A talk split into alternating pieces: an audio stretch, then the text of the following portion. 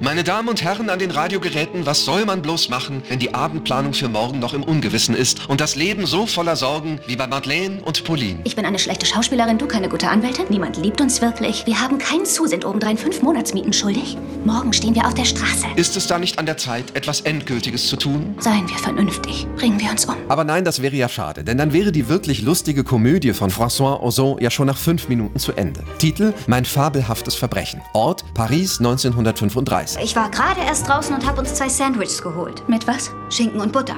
Und da sollen wir uns umbringen? Na, lieber nicht, denn schon klopft der Inspekteur an der Tür. Monsieur Montferrand ist gestorben zwischen 15 und 15.45 Uhr. Was? Montferrand ist tot? Woran ist er gestorben? An einem Blutstau wahrscheinlich. Doch verkompliziert durch eine Kugel, die in seinem Kopf steckte. Wer denkt, die Situation der jungen Damen sei nun noch vertrackter, der irrt. Ein Mann will dich missbrauchen? Eine Stunde später wird er ermordet aufgefunden. Gott ist eindeutig mit dir. Glaubst du? Aber ja, man wird dich in den Justizpalast bestellen. Zeugen verdienen 12 Francs am Tag. Hm. Außerdem, man wird im Gericht von dir sprechen. Dein Name steht in allen Zeitungen. Du sprichst wohl von Werbung.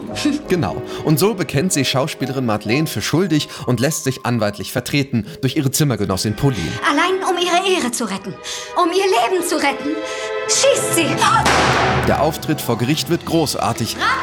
Ihr Plan scheint aufzugehen. Und dann inmitten eines donnernden Applauses verkündete der Vorsitzende den Freispruch von Madeleine Berdier. Auf erfrischende Art betont Regisseur François Ozot das Altbackene des Stücks. Zugleich geht es um zwei Frauen, die weder die Mätresse eines reichen Erben werden, noch sich sexuell ausbeuten lassen wollen. Die Jury der evangelischen Filmarbeit lobt, Mein fabelhaftes Verbrechen ist ein Film, der die Frage nach Freiheit und Selbstbestimmung auf äußerst fröhliche Art stellt. Warum suchen wir nach einem Verbrechen? Ich habe schon eins. Eins, das ich auch begangen habe. Wie gesagt, dieses Verbrechen steht nicht zur Verfügung.